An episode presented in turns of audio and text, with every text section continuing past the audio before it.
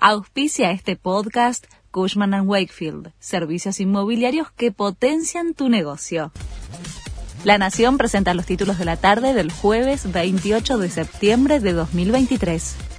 El blue sube 15 pesos y alcanza su récord nominal.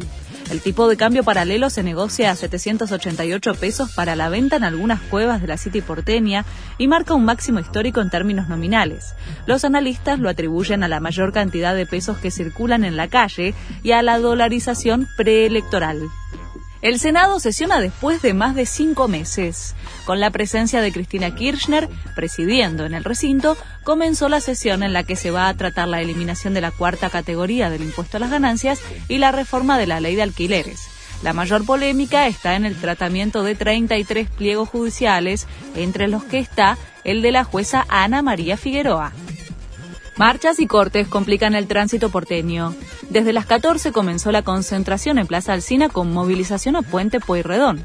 Además, esperan cortes en el Congreso, convocados por ATE, y una marcha desde Plaza de Mayo hacia el Congreso, organizada por Ni Una Menos, Corriente Clasista y Combativa, Metrodelegados y UTEP, entre otros.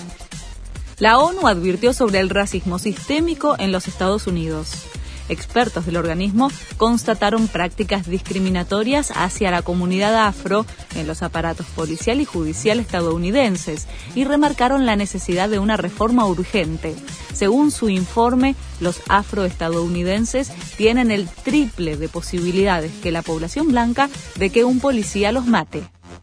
Boca recibe a Palmeiras en la bombonera. El encuentro será esta noche desde las 21.30 por el partido de ida de la semifinal de la Libertadores. La serie se define la semana próxima en San Pablo. Este fue el resumen de Noticias de la Nación.